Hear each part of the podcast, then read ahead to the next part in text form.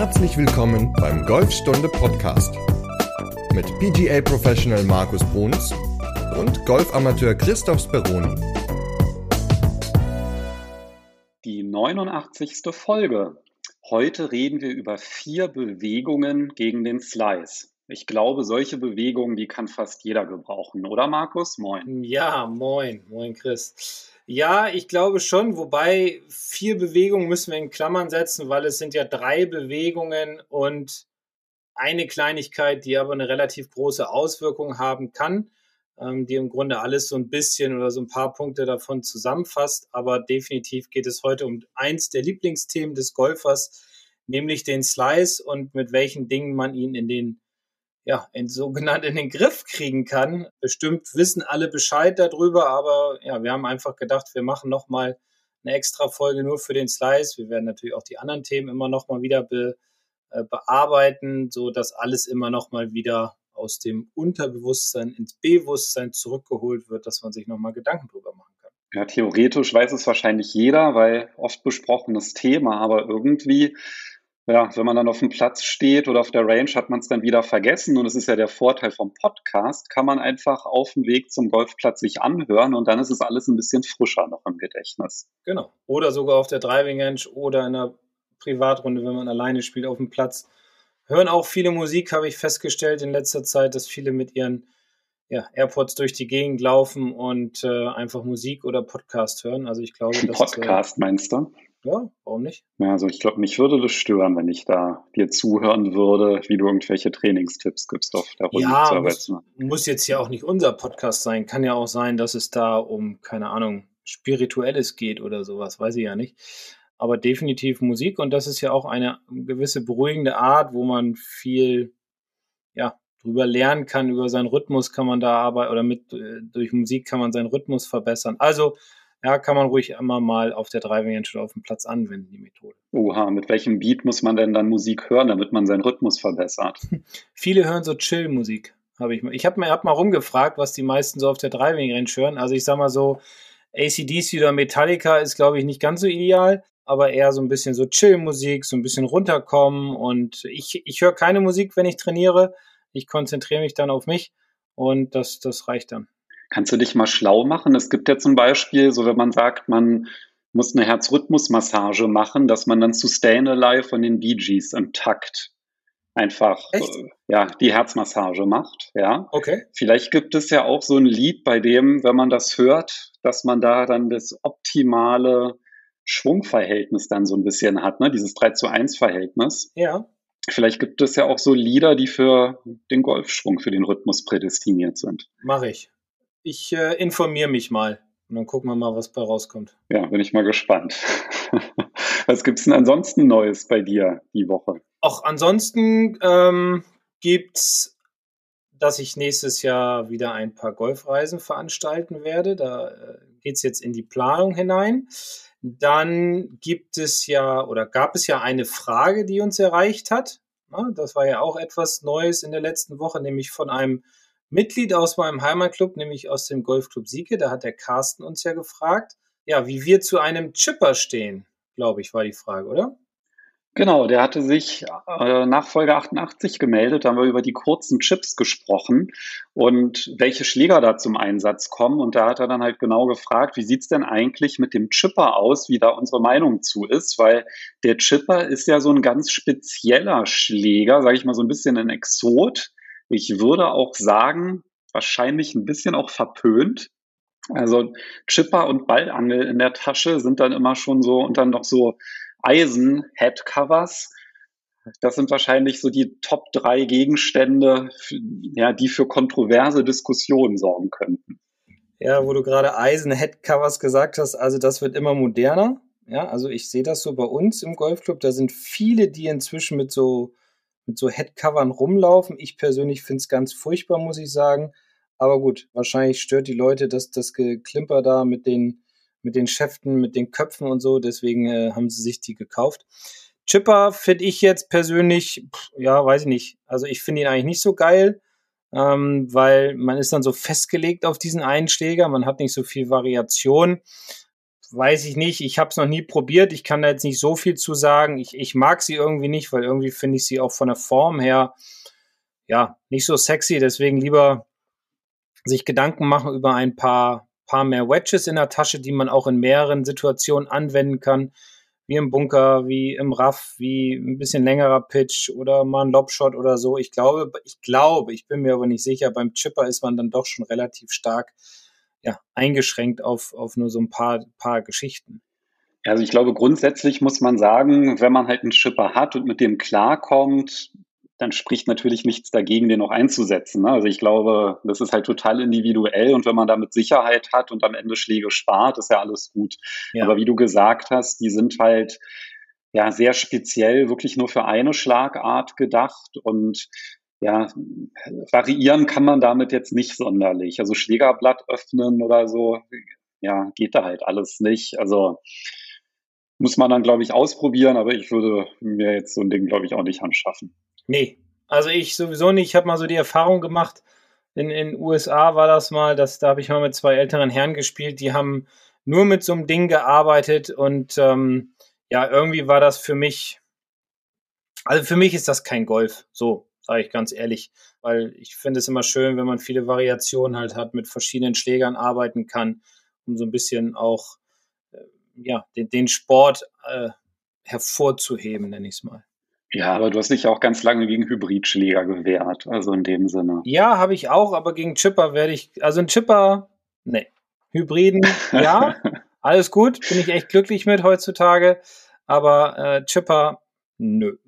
Aber zumindest, wenn man sich einen kaufen sollte, dann muss man da tatsächlich darauf achten, dass man sich nicht so ein Modell holt, was für Links- und Rechtshänder geeignet ist, weil es gibt nämlich, hatte ich mal gesehen, so einen Hersteller, der hat irgendwie einen produziert und hat den halt beworben mit, man kann den als Links- und Rechtshänder benutzen, weil der halt von beiden Seiten eine Schlagfläche hat. Aber das Dumme ist, so ein Ding ist gar nicht regelkonform. Mhm. Also man darf halt nicht mit einem Schläger spielen, mit dem man halt von beiden Seiten spielen kann. Und dementsprechend Augen auf beim Chipperkauf.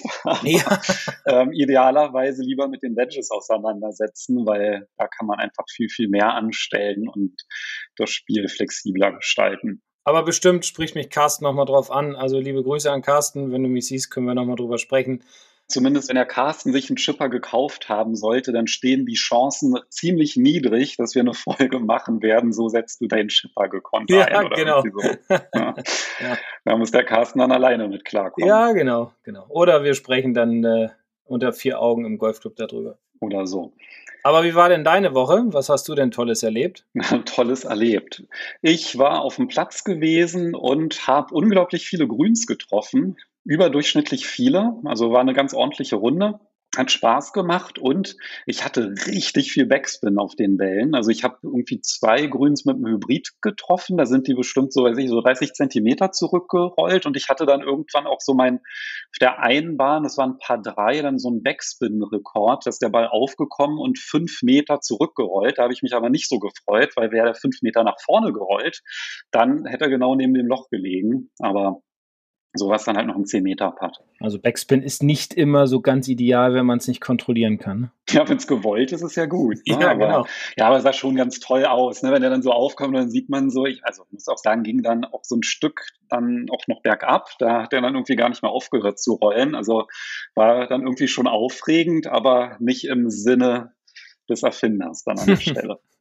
naja, gut. Aber mal Backspin haben ist ja auch mal eine schöne Sache. Ne? Also ähm, kriegt man zum Beispiel mit guten Bällen, vom guten Boden, mit neuen Wedges, mit einem guten Ballkontakt und allen möglichen Dingen, die da sonst noch zugehören, kann man halt wunderbar Backspin erreichen. Ja, also das hat auf jeden Fall geklappt. Und was es auch noch Neues gibt die Woche, und zwar, wir hatten ja in Folge 82 über den Chip Drive gesprochen. Und das war ja auch eine Folge, die sich sehr, sehr großer Beliebtheit erfreut hat. Und da gab es dann auch sogar mehrere Nachfragen. Hey, gibt es da nicht irgendwie auch ein Video zu? Ihr habt ja sonst immer Videos auch zu den Themen, die ihr behandelt. Und bei dem Chip Drive war das noch nicht der Fall. Und deswegen haben wir da nachgelegt und das ist jetzt online und verlinke ich auch nochmal in der Podcast-Beschreibung. Sehr gut, wunderbar. Ja, das ist ja immer ganz wichtig, dass man dann auch auf die Fragen eingeht. Und äh, ja, das Video dazu ist online, deswegen schaut es euch an und viel Spaß mit diesem Schlag. Ja, ist ein super Schlag, wenn es mal nicht so klappt mit dem Rhythmus. Also wenn man jetzt halt ACDC hört und dazu dann halt den Abschlag macht, dann kann es halt vielleicht sein, dass man nicht so einen Rhythmus findet und da ist dann halt dieser Chip Drive dann auf jeden Fall eine sichere Variante. Und wenn ihr in eurer Podcast-App auf die sogenannten Show Notes oder Podcast-Beschreibung klickt, dann findet ihr da auch den Link zu dem Video. Das heißt, könnt ihr euch im Anschluss direkt angucken, genauso wie noch einen sehr ausführlichen Blogbeitrag zu den aktuellen Putter-Modellen, die es auf dem Markt gibt. Da habe ich mal so eine kleine Zusammenstellung gemacht und auch so einen kleinen Ratgeber, worauf man achten sollte. Wir haben ja auch schon so ein bisschen über die Putterwahl hier im Podcast gesprochen und es ist im Grunde nochmal so eine kleine schriftliche Zusammenfassung als Checkliste und dann natürlich die ganzen Modelle, die es aktuell gibt, so ein bisschen auch nach Beliebtheit sortiert und natürlich auch mit Preisvergleich, dass man da immer tagesaktuell das günstigste Angebot findet. Ja, denn nicht denn so, aber also das finde ich sehr gut, weil dass du das nochmal zusammengefasst hast äh, oder diesen Blogbeitrag geschrieben hast, weil es ist ja schon ein wichtiges Thema, was äh, häufig von den Spielern einfach unterschätzt wird und ich habe es ja, glaube ich, auch schon in der Folge damals gesagt, viele kaufen sich einfach einen Putter, weil er gut aussieht und oder auch falsch beraten wurden. Also ein Putter-Fitting ist in meinen Augen immer ganz, ganz wichtig, bevor man sich halt einen Schläger kauft. Genauso wie auch ja, beim Driver oder bei den Eisen oder bei den Wedges sind Fittings halt immer immens wichtig, damit man halt das richtige Equipment hat. Deswegen, wenn ihr euch einen Putter zulegen wollt, bitte vorher ein Putter-Fitting machen, um zu sehen, welcher Putter passt zu einem, weil ja, im Blogbeitrag steht es wahrscheinlich auch, die verschiedenen Gewichtungen und Kopfformen und so weiter sind ja doch sehr, sehr wichtig, um einen guten Putt oder gute Putts ausführen zu können. Ja, und die passende Podcast-Folge zur Auswahl des Putters, muss ich jetzt auch nachgucken, welche das ist, weiß ich jetzt nicht aus dem Kopf, aber die packe ich auch nochmal in die Podcast-Beschreibung. Das heißt, wenn ihr euch das Ganze auch nochmal anhören wollt, habt ihr da den passenden Link zu. Wunderbar. Ja, dann würde ich sagen, gehen wir mal auf unsere hm, vier Bewegungen ein, sozusagen, die ja, helfen, den Slice wegzukriegen. Also natürlich erstmal so ein bisschen Analyse, warum kommt der Slice, wodurch kommt er, was sind so die Faktoren. Und dann immer so ein bis zwei kurze, knackige Tipps, um diese halt wegzukriegen, weil ich glaube, das mal wieder hervorzuholen, beziehungsweise nochmal ins Unterbewusstsein hineinzubringen, ist ja dann doch schon ein ganz, ganz wichtiger Punkt, denn der Slice ist und bleibt ja, glaube ich, der Fehlschlag Nummer eins auf dem Golfplatz. Also das ist so meine Erfahrung. Deswegen geht es heute nochmal um die Bewegung gegen den Slice. Ja, ich glaube auch, das ist der häufigste Fehlschlag. Und bevor wir auf den ersten Punkt eingehen, kannst du vielleicht mal alle vier einmal nennen, damit wir so ein Gefühl dafür bekommen, was uns hier erwartet? Ja.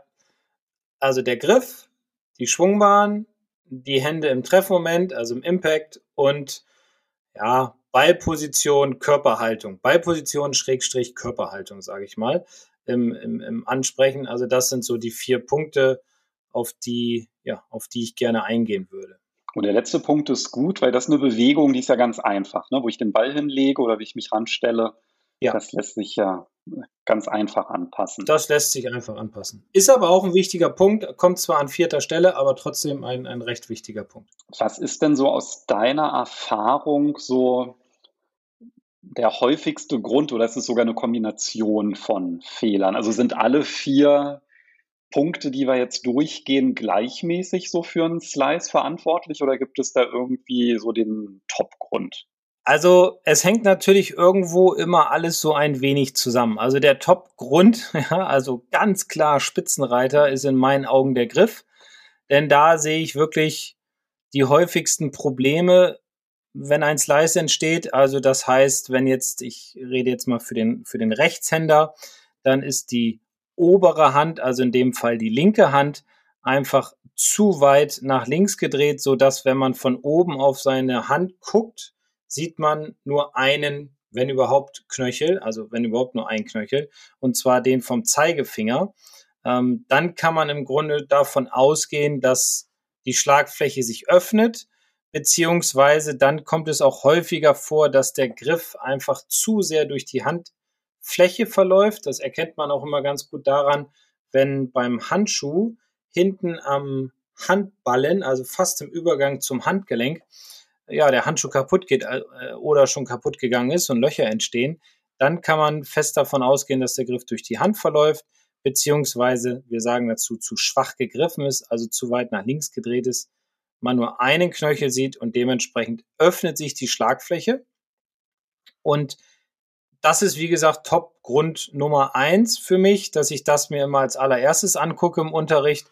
Und häufig wird es auch oder ist es auch so, dass durch den Griff auch der zweite Grund ähm, oder ja, der zweite Grund, warum es Slice sich schon stark verbessert, noch nicht komplett weg ist, aber sich stark verbessert. Aber bevor ich über den zweiten Punkt rede, noch ganz kurz einmal zu den, zu der Griff, zu den Griffen sozusagen, also woran man sich orientieren kann. Wenn man, wie gesagt, slice, dann ist der Griff zu schwach und man sieht ein Knöchel, dann sollte man erstmal die, ähm, die Korrektur übertreiben, indem man sagt, okay, ich beuge die Hand so weit nach rechts, bis ich drei Knöchel sehe. Also das heißt den Zeigefinger, Mittelfinger und Ringfingerknöchel.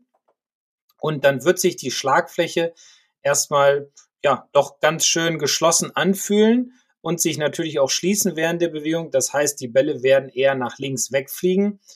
Kommt dann immer darauf an, ob Punkt 2 dann äh, passt oder nicht, aber dann wird auf jeden Fall erstmal der Ball nach links wegfliegen, eventuell hucken. Das wäre natürlich richtig gut.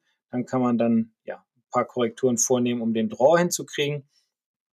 Wenn man ähm, eine ganze Zeit lang übertrieben hat mit den drei Knöcheln, sollte man mit einer gewissen oder nach einer gewissen Zeit wieder zurückgehen auf zwei Knöchel, also Zeigefinger und Mittelfinger, denn dann hat man ja einen schönen neutralen Griff.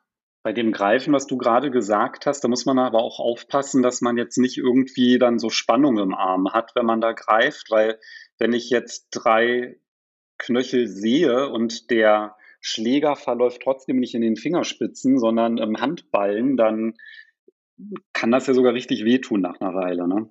Genau, und hat auch keinen Effekt auf den Linksdrall sozusagen, sondern es wird dann schwer nach links den Ball zu schlagen. Also immer ganz wichtig darauf achten beim Griff natürlich, dass er nicht durch die Handinnenfläche verläuft, sondern halt durch die Fingerknöchel oder durch die Finger, Entschuldigung, dass er durch die Finger verläuft und dass man nicht die Hand und den Arm dann ja nach rechts dreht, sondern halt mehr rüberbeugt.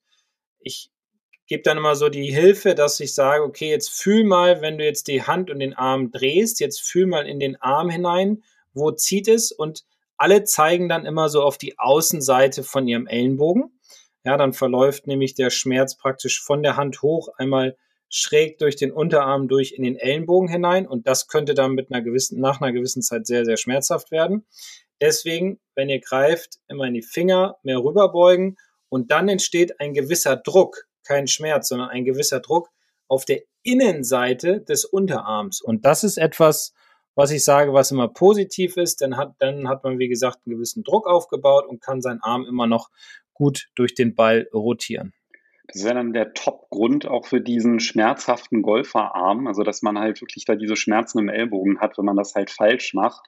Und ich glaube, der Griff ist dann halt auch tatsächlich der am meisten unterschätzte Faktor, also wenn ich jetzt von mir spreche, weil wenn ich dir Kontrollvideos geschickt habe in der Vergangenheit, dann war meistens der Griff immer ein Problem. Ja, das ist aber auch der am meisten vergessene Topgrund. Also die Leute vergessen einfach, den Schläger richtig zu greifen, weil es sich unnatürlich anfühlt, richtig zu greifen. Und ich sage mal, wenn, es ist immer so ein bisschen ironisch und sarkastisch natürlich gemeint, wenn ich, ich sage mal, wenn sie es beschissen anfühlt, das Greifen, dann ist es richtig. Wenn sie es irgendwie bequem anfühlt, dann ist es falsch. Und für die Kontrolle mit den Knöcheln ist ja auch eine Möglichkeit, dass man sich einfach so einen ganz ausgenudelten Golfhandschuh einfach mal nimmt und dann so mit einem Edding einfach mal so drei Punkte setzt auf die Knöchel, damit man da auch noch mal so ein bisschen die Optik trainiert, wie viele Punkte man dann halt wirklich sieht. Ne? Weil das ist ja die beste Kontrolle, wenn ich am Ball stehe, einfach von oben auf die Hand gucken mit dem Handschuh, egal ob ich jetzt Links- oder Rechtshänder bin, und dann einfach halt wirklich zu zählen, wie viele Knöchel sehe ich da. Das ist halt das, was auf jeden Fall hilft. Aber Gleichzeitig muss natürlich der Schläger so gegriffen werden, dass er halt durch die Finger Glieder verläuft.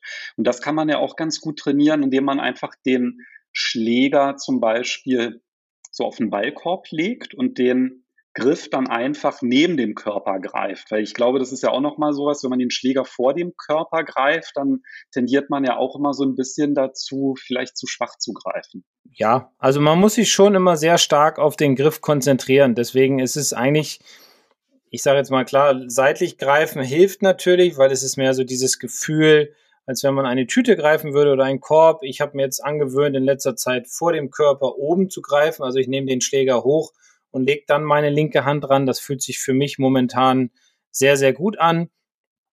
Ähm, also ich glaube, da muss man selbst so auch so ein bisschen so seine Routine entwickeln. Nur wie gesagt, die Hände sind halt ähm, immer die einzige Verbindung zwischen uns und dem Schläger. Und deshalb ist der Griff Top-Grund Nummer eins, warum so ein Ball nach rechts, also äh, oder nach links natürlich für einen Linkshänder, ähm, slicen kann. Und deswegen darauf immer als allererstes achten und dran denken, wenn man auf die Driving Edge oder auf den Platz geht. Also auf jeden Fall der Grund oder die Bewegung, das Greifen des Schlägers mit dem größten Verbesserungspotenzial, weil, wie du es ja gesagt hast, unterschätzter Faktor und natürlich mit einer sehr, sehr großen Wirkung.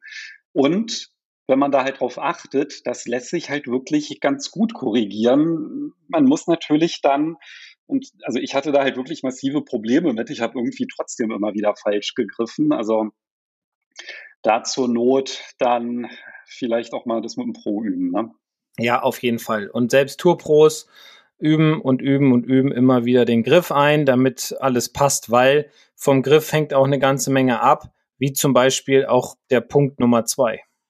Ja, und da hast du ja gesagt, das wäre die Schwungbahn und ja. da kann ich mir vorstellen, da sind Korrekturen wahrscheinlich nicht so schnell umsetzbar wie beim Greifen des Schlägers.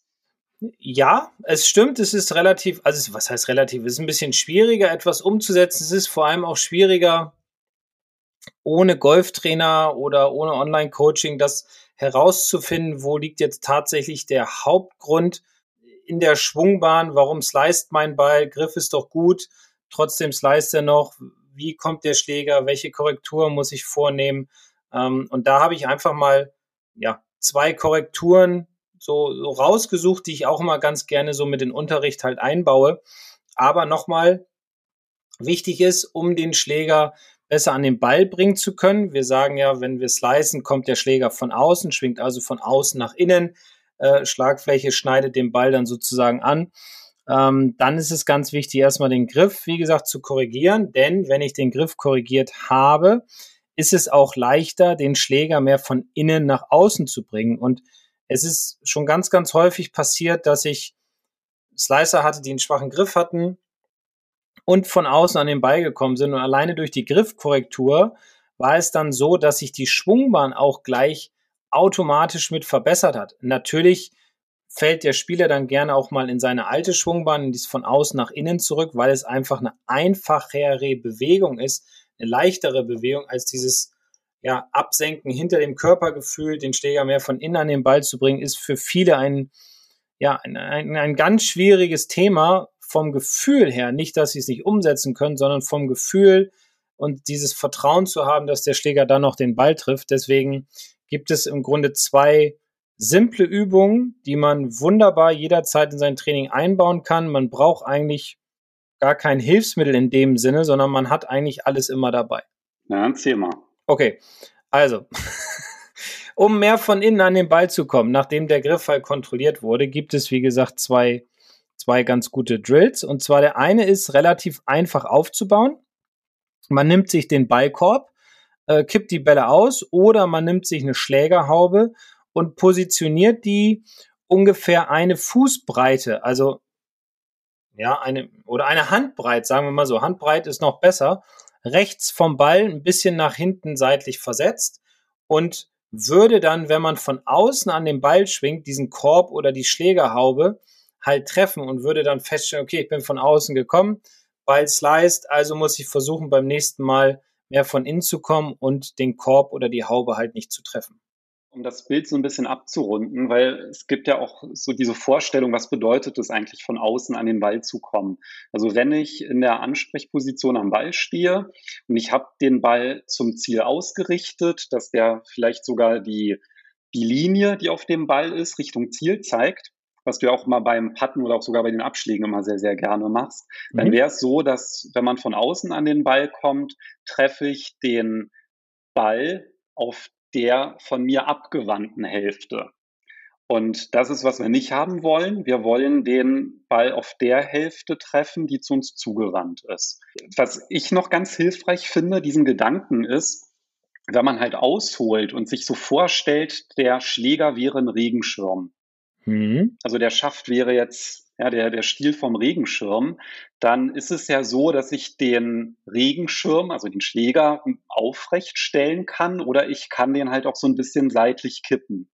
Mhm. Und es ist dann halt wichtig, dass ich in der Bewegung zum Ball nicht anfange, den Regenschirm, sage ich mal, aufrecht hinzustellen, sondern dass der halt geneigt bleibt. Mhm. So, das ist ja dann eigentlich auch noch so ein Bild vielleicht, was so ein bisschen hilft bei der Schwungbahn, weil wenn ich halt von außen an den Ball komme, dann liegt das ja meistens daran, dass meine, ja, mein, mein Schläger die Hände überholt, dass ich dann vielleicht auch meine rechte oder die hintere Schulter so in den Ball reinwerfe. Und da ist es dann halt wichtig, dass der Schläger relativ nah am Körper bleibt, der, wenn ich ihn halt runtersenke. Und dafür hilft ja diese Übung, die du gesagt hast, weil wenn ich das ganz, ganz langsam mache, dann habe ich auch einen Gegenstand, der sozusagen einfach auch wirklich im Weg ist. Also würde ich dann von außen an den Ball kommen, dann treffe ich diesen Korb oder die Schlägerhaube und alleine dadurch, dass da so ein Gegenstand liegt, hilft mir das ja schon so ein bisschen eine bessere Schwungbahn umzusetzen. Ja, genau. Und die, die Arme, vor allem der hintere Oberarm, wird dann wesentlich enger auch am Körper sein während der gesamten Bewegung.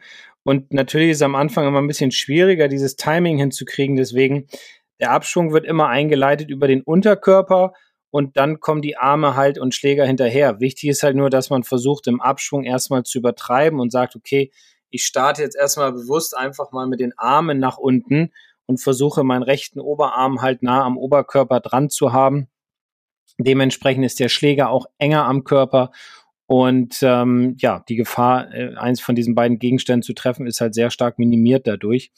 Es kann passieren, dass man am Anfang die Bälle an der Spitze trifft. Das ist aber auch völlig normal, denn Timing passt halt wie gesagt nicht, aber das wird mit der Zeit dann auch automatisch besser nach ein paar Schlägen, dass man die Bälle dann wesentlich mittiger trifft und die Tendenz dann mehr dahin geht, dass der Ball halt mehr droht und am besten auch den Ball dabei aufziehen, weil ja. wenn ich halt vorher immer von außen geschwungen habe und jetzt auf einmal von innen komme, dann kann es sein, dass ich die Welle so ein bisschen dünn treffe, ne, weil ich immer noch irgendwie die Arme vielleicht anziehe, so aus Gewohnheit, um das dann halt auszugleichen und ja, das erleichtert dann einfach das Üben, dass man einfach den Ball dann aufzieht ein Stück, dass man da einfach saubere Ballkontakte auch hat, wenn man diese Übung durchführt. Ja, sehr guter Einwand. Ja, und die zweite Übung ist im Grunde auch relativ einfach. Kann man entweder sich ja, einen Schläger nehmen oder, oder, oder einen Stick, einen Alignment-Stick. Und ähm, wenn man Schläger in der Hand hat, dann greift man den Schläger an dem Schlägerkopf. Das heißt, das Griffende zeigt dann nach unten. Man stellt sich mit dem Rücken und dem Hintern an eine Wand und schwingt dann so hoch, dass man auf dem Weg nach oben die Wand nicht berührt. Dadurch hat man automatisch ein, ein besseres Ausholen. Der Schläger kommt oben in eine bessere Position. Wenn man jetzt im höchsten Punkt des Ausholens ist, man hat sich voll aufgedreht, Schläger ist in einer guten Position, dann ist das erste im, auf dem Weg nach unten, dass man jetzt über die Hände den Schläger, also das Griffende dann in dem Fall, an die Wand hinter einem drückt und dann das Griffende an der Wand langsam nach unten führt in Richtung des imaginären Balles. Man, man fühlt dann das Griffende und den Druck an der Wand. Man fühlt die Arme enger am Oberkörper, also rechter Oberarm ist enger dran, linker Oberarm ist mehr am Brustkorb, jetzt für einen Rechtshänder gesprochen. Und man rotiert automatisch auch aus dem Unterkörper wesentlich besser in Richtung Ziel und nach einer gewissen Zeit des Führens an der Wand wird der Griff halt oder der Stick werden dann diese Wand verlassen, logischerweise. Und wenn man dann nur bis zum Treffmoment schwingt, dann spürt man und sieht auch richtig diese Position, die man braucht, um mehr von innen an den Ball kommen zu können. Und das finde ich persönlich auch noch einen richtig geilen Drill, ähm, den an der Wand einfach runterschwingen, um dem Körper halt, ja, oder der inneren, ja, der inneren Muskulatur sozusagen, also noch mehr Impulse zu geben, wo sie den Schläger hinzuführen hat.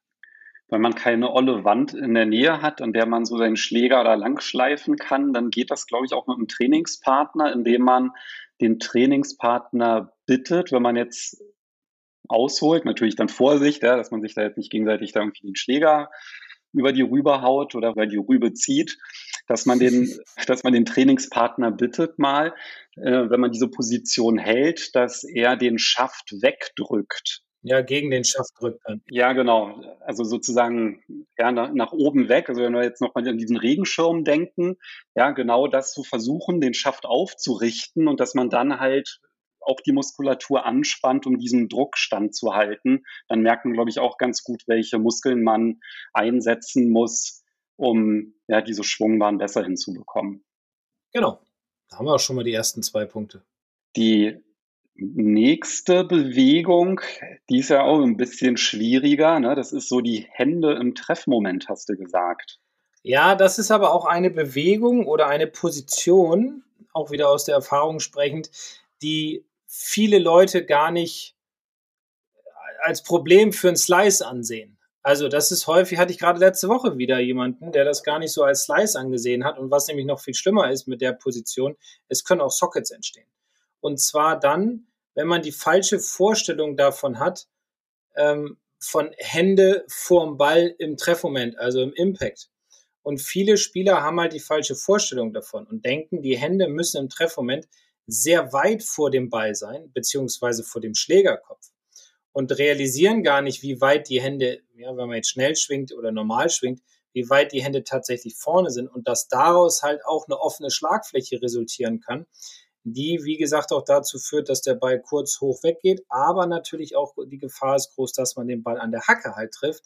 Und das ist so ein bisschen dieses Gefühl, ähm, der link, der vordere Handrücken zeigt dann nicht in Richtung Ziel, im Treffmoment, sondern ist sehr weit vor dem, vor dem Schlägerkopf, vor dem Ball und der Handrücken zeigt dann eher nach vorne. Also ich sag mal so, äh, eher jetzt wieder von Rechtshänder gesprochen, eher so ganz stark rechts vom Ziel. Und das ist ein Punkt, den, wie gesagt, viele gar nicht so richtig realisieren während der Bewegung, weil es einfach viel zu schnell stattfindet. Und stattdessen konzentrieren sich die, konzentrieren sich eher auf den Griff oder die Schwungbahn Wobei, wenn die beiden okay sind und die Hände zu weit vorm Ball, dann ist das halt der, der dritte Grund, warum der Ball sliced. Und liegt es dann daran, dass da die Handgelenke nicht locker genug sind, also dass die irgendwie zu verkrampft sind? Ja, viele bezeichnen das dann auch so als ziehen. Also, dass sie sagen, ja, ich habe mir mal vorgestellt, ich muss das Griffende so ziehen. Das hat man ja auch schon mal gesehen, so in, in Videos und so. Ich so, ja, das ist auch vielleicht nicht verkehrt, nur dieses Ziehen ist eher auf dem Weg ich sage jetzt mal ziehen in Anführungsstrichen, das ist nicht der richtige Ausdruck, aber eher auf dem Weg nach unten im Abschwung und nicht auf dem Weg nach vorne, weil dieses auf dem Weg nach vorne führt halt, wie gesagt, dazu, dass die Leute einfach den Schlägergriff zu fest greifen und dementsprechend ähm, der Schläger sich nicht mehr durch den Ball hindurch schließen kann. Aber es gibt eine ganz einfache Übung und dazu auch ein ganz einfaches Bild. Äh, Übung ist im Grunde den Schläger mal nur in die hintere Hand nehmen und damit mal ein bisschen schwingen. Und zwar ganz locker. Somit fühlt es sich so an, als würde man den Schläger freilassen. Das heißt, der Schlägerkopf würde die Hände ganz stark überholen. Das ist aber auch erstmal so gewollt, denn man muss ja wegkommen von diesem krassen Gegenteil und so ein bisschen übertreiben, dass halt das Gefühl ist, ja, ich schließe über die Hände sehr, sehr stark meine Schlagfläche. Und wenn ich dann mal ein paar Bälle schlage, werde ich merken, dass das gar nicht so extrem ist, wie ich das beim Probeschwung übertrieben habe, denn so ein bisschen in diese alte Bewegung fällt man ja doch immer ganz gerne zurück. Aber als Bild finde ich immer persönlich ganz gut äh, und hilft auch sehr, sehr vielen Leuten, dem Ziel die Hand schütteln und zwar die rechte. Ich weiß, im Moment Corona, wir sollen es noch nicht, einige machen es, ist ja auch alles in Ordnung, man muss ja auch mal wieder langsam anfangen zu leben, aber so auch beim Golfspielen sollte es so sein, dass man versucht mit der rechten Hand, also der hinteren Hand, Entschuldigung, seinem Ziel halt die Hand zu schütteln, die Vorstellung haben, dann release der Schläger mehr und die Hände sind nicht mehr ganz so weit vom Ball.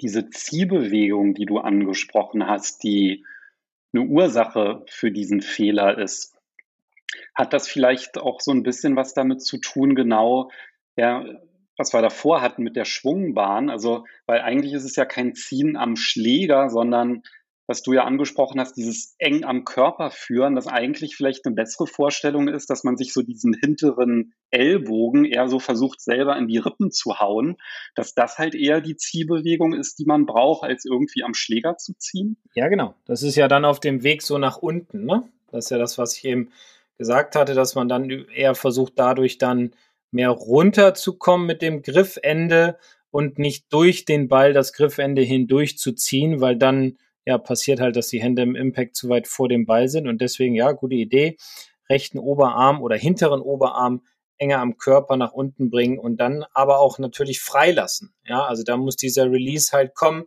ähm, um den Schläger halt square Richtung Ball zu bringen. Und deswegen dann als Drill die einarmigen Schläge, weil da habe ich ja dann gar nicht die Möglichkeit, den Schläger, also da muss ich den ja arbeiten lassen. Da ja, definitiv. ich Geht ja gar nicht mit einer Hand dagegen zu drücken oder so. Ja, man kann es mal probieren, aber es wird sehr, sehr schwer. Ja, ne? Also tut weh, ne? Ja, tut weh, zieht ein bisschen und dann realisiert man es natürlich noch, noch umso mehr, aber deswegen mit der einen Hand einfach mal ein bisschen schwingen. Damit vielleicht auch mal Bälle schlagen, um einfach mal zu realisieren, oh, das ist ja ganz geil, wenn die Hand locker ist. Das mal ausprobieren. Auch eine Übung, die sich ganz gut auf der Range zwischen den Schlägen so einbauen lässt, ne? dass man einfach so einarmige Schwünge macht dann vielleicht auch ein bisschen kürzer greifen, dass man da mhm. die Kontrolle noch so ja. hat. Ne? Ja, ja. Und, und einfach so zwischendurch mal einbauen, um halt auch dieses Gefühl einfach ins Bewusstsein zu bringen. Ja, hilft zum Beispiel auch immer ganz gut beim, beim Chippen oder beim Pitchen einfach mal mit dem Wedge so nur mit der hinteren Hand zu schwingen, um da den Bounce zu spüren. Deswegen ist es natürlich auch für alle anderen Schläger eigentlich eine ganz gute Übung, um einfach mal den Schlägerkopf zu spüren, um zu sehen, was macht er eigentlich, wenn ich mal die Hände ein bisschen mehr arbeiten lasse, falls ich das als Problem habe, dass die Hände zu weit vorm Ball sind.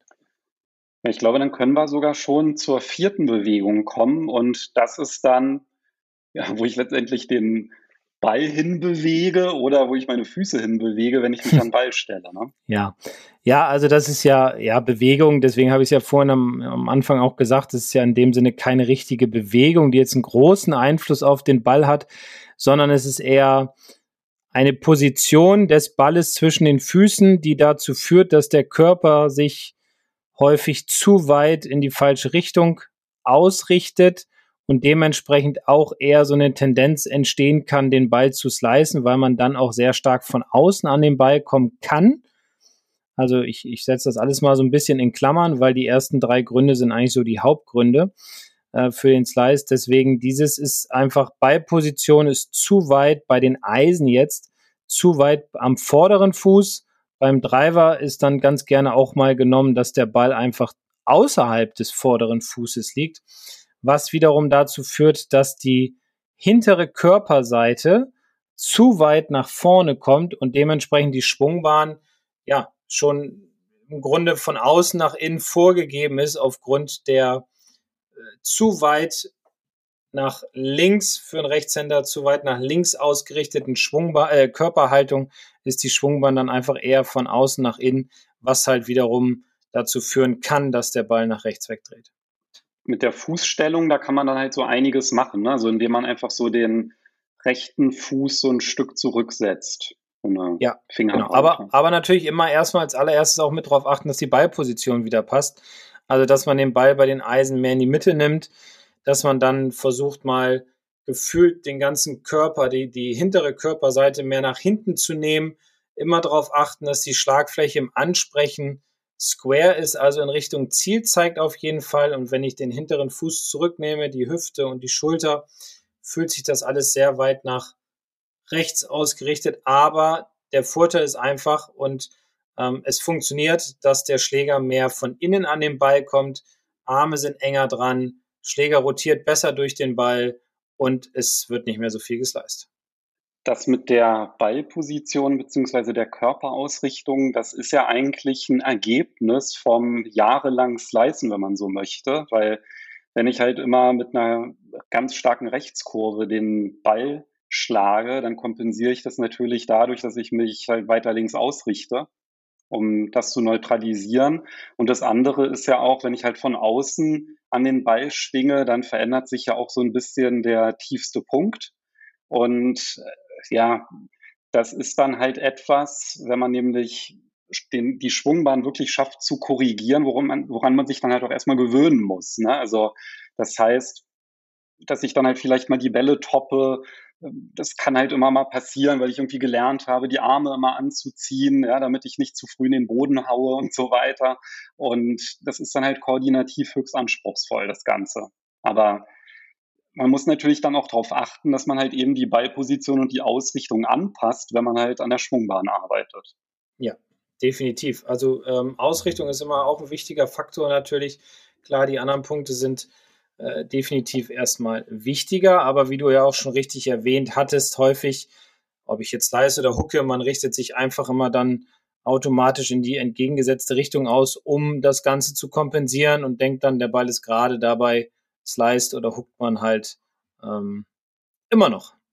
Aber über das Thema Hucken werden wir dann auch bestimmt irgendwann nochmal sprechen. Ja, denke ich auch. Aber ich glaube, mit den Tipps, die du jetzt gegeben hast, sollte der Slice zumindest abgeschwächt werden, mindestens. Und viele der Tipps lassen sich ja auch wirklich einfach umsetzen, sind ja sehr mhm. einfache Übungen auch mit dabei. Also auf jeden Fall einfach ins Training mit einbauen. Und ich glaube, was halt auch wirklich wichtig ist, nicht sofort mit dem längsten Schläger anfangen, ja, ruhig vielleicht mal mit einem Wedge das Ganze ausprobieren und den Ball aufziehen, langsame Bewegungen machen, Probeschwünge machen, die Bewegung übertreiben, all das hilft, diesen Trainingseffekt dann auch letztendlich schneller zu erzielen. Ja, bei einer Sache muss ich dir eben kurz widersprechen. Ich würde, also man, man erkennt ein Slice erst mit etwas längeren Eisen, das heißt mit Wedge mit, mit der 9 ist ja nicht ganz so stark wie dann mit der 8, 7, 6, deswegen wenn man sliced, ähm, erstmal einschlagen ein bisschen und dann die Korrekturen ruhig an den etwas längeren Schlägern vornehmen, um einfach mehr, mehr Feedback vom Ball zu bekommen, weil beim Wedge und bei der 9 oder beim Pitching Wedge hat man halt nicht ganz so viel Schlägerkopfgeschwindigkeit, damit der Ball halt extrem sliced oder ja, nach rechts abdreht. Ich glaube, das kommt ja auch immer ein bisschen drauf an, wie viele Baustellen man versucht gleichzeitig umzusetzen. Also wenn man jetzt zum Beispiel die Hände im Impact, da glaube ich schon, dass es ganz sinnvoll ist, vielleicht das erstmal mit kürzeren Schlägern noch auszuprobieren, wenn man versucht, das auch gleich mit der Schwungbahn zu kombinieren. Aber es ist natürlich so, dass bei den kurzen, da macht sich der Slice nicht ganz so bemerkbar und je länger der Schläger wird, desto auffälliger wird natürlich auch die Flugkurve. Ich glaube, das ist auch einfach was, was man im Hinterkopf behalten sollte. Ja, definitiv. Gerade beim Driver, weil da weiß man ja auch, Driver ist immer noch mal was anderes und auf dem Platz erst recht. Ja, die Auswirkungen beim Driver sind natürlich doppelt so stark wie beim, beim mittleren Eisen. Ne? Deswegen ähm, da sogar ganz stark darauf achten, ruhig noch stärker zu greifen, zum Beispiel, also noch mehr rüber zu drehen die Hand, dass der Hook sozusagen mehr wird vom Gefühl, ähm, auch keine Angst davor haben.